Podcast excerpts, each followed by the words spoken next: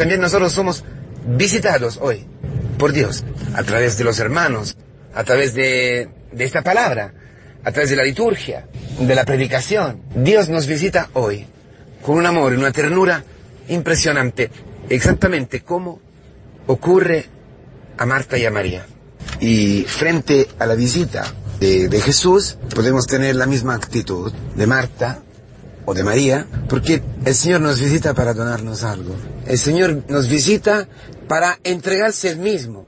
Por eso la predicación siempre está ligada a los sacramentos. La predicación siempre tiene sentido dentro de la, iglesia. Porque yo puedo predicar el Evangelio, la gente puede, puede sentirse algo dentro, que es verdad, que es cierto, que lo que estamos escuchando es, es la verdad. El Espíritu Santo me puede decir esto, puede clamar dentro de mí eso, pero necesito una iglesia, necesito un lugar donde eso se cumpla, donde eso llegue a cumplimiento, se realice, llegue a mí, concretamente, donde la palabra se haga carne, en la Eucaristía que celebramos, en los sacramentos, en la vida con, con los hermanos.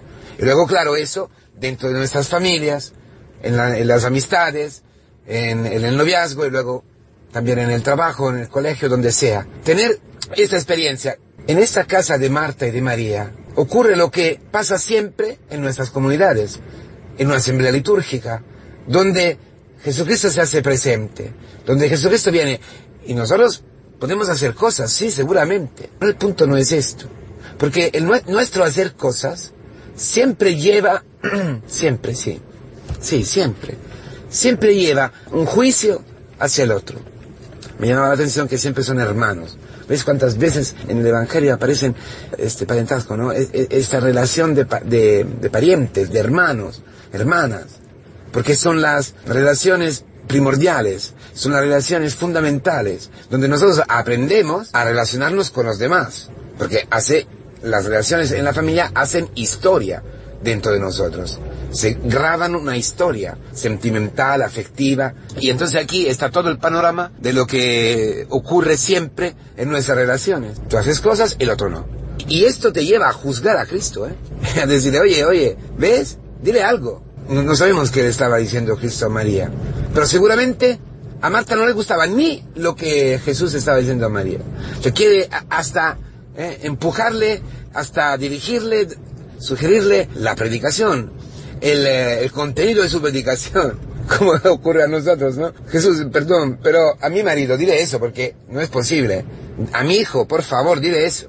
Dile lo que estoy diciendo yo. No me dejes allí en blanco, ¿no? A mí, no me dejes allí que...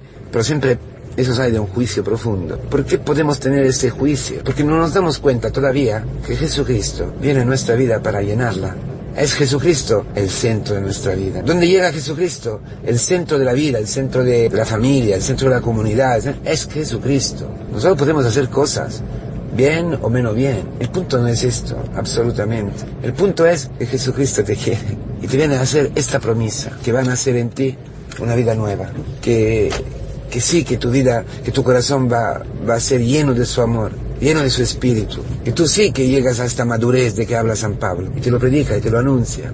Y te quiere, te quiere un montón. Con este evangelio yo pensaba, a las veces que nosotros no, no, nos encontramos hecho polvo, en todos los sentidos, cansadísimo, que no nos da la gana de hacer nada, humillados, que no entendemos nada de lo que nos está pasando. Yo imagino a María como la parte de la iglesia la parte de la comunidad, la parte de mi vida, aplastada, humillada por la historia, arrodillada. O sea que me tengo que arrodillar, donde ya no tengo nada, nada que hacer, nada que pensar, nada que planear, nada que entender, callado, completamente callado. Esa es la puerta de la madurez. Entonces ya no puedes, ¿no? Entonces puedes escuchar a Cristo. Entonces Cristo puede ser la parte, o sea, tú descubres exactamente ahí donde has fracasado, Ahí donde la, las ideas religiosas, los ideales sobre el camino, sobre ti, que vas a llegar un santo, tu matrimonio una maravilla, porque lo has hecho en el camino, porque lo has hecho en la iglesia. cuando todo eso desaparece, todas estas construcciones mentales, cuando todo eso cae, cuando Marta se da cuenta que se preocupa, está agobiada, agobiada, ahogada, dice la palabra, que no puede ya respirar y que, y, que todo ese agobio le lleva, todo ese movimiento, todo esto hacer, hacer, planear, decidir, esperar, eh, soñar, todo eso se convierte en un juicio hacia su hermano. Cuando Marta enchoca con Cristo y con su realidad, entonces sí que puedes escuchar. Entonces sí que tú has entendido que hay una sola parte buena. La palabra dice parte mejor, dice la parte buena. María ha escogido la parte buena que nadie le puede quitar. Eh, nadie le puede quitar a Cristo. Esa es la parte buena. Y, Cristo eh, llega a nosotros a través de su misma palabra. Por eso la actitud postrada, la actitud humillada, la actitud quebrantada, es la actitud del discípulo, de quien ya ha caminado bastante y ha visto y ha experimentado la vanidad, la inutilidad, el vacío y la mentira de todas nuestras obras, de todo nuestro movernos, hacernos. Estaba pensando de verdad que las películas, las novelas, las canciones, no sé, estaba pensando que de verdad el, hombre, ¿no?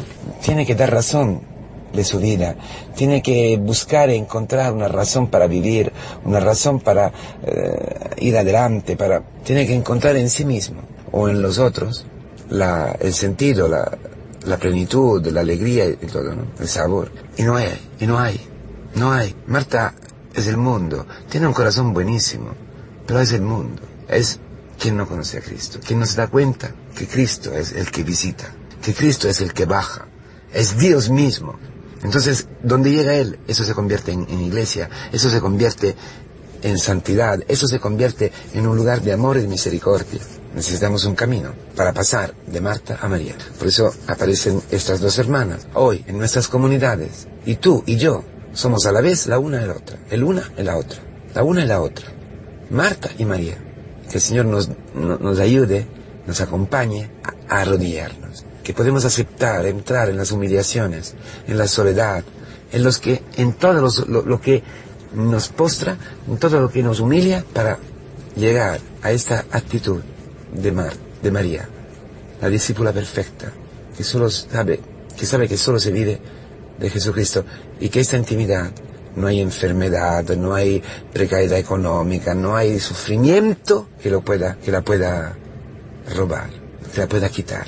Y si esta es la única cosa que nadie puede quitar, quiere decir que es la única incorruptible, la única por la que me merece la pena levantarse y vivir.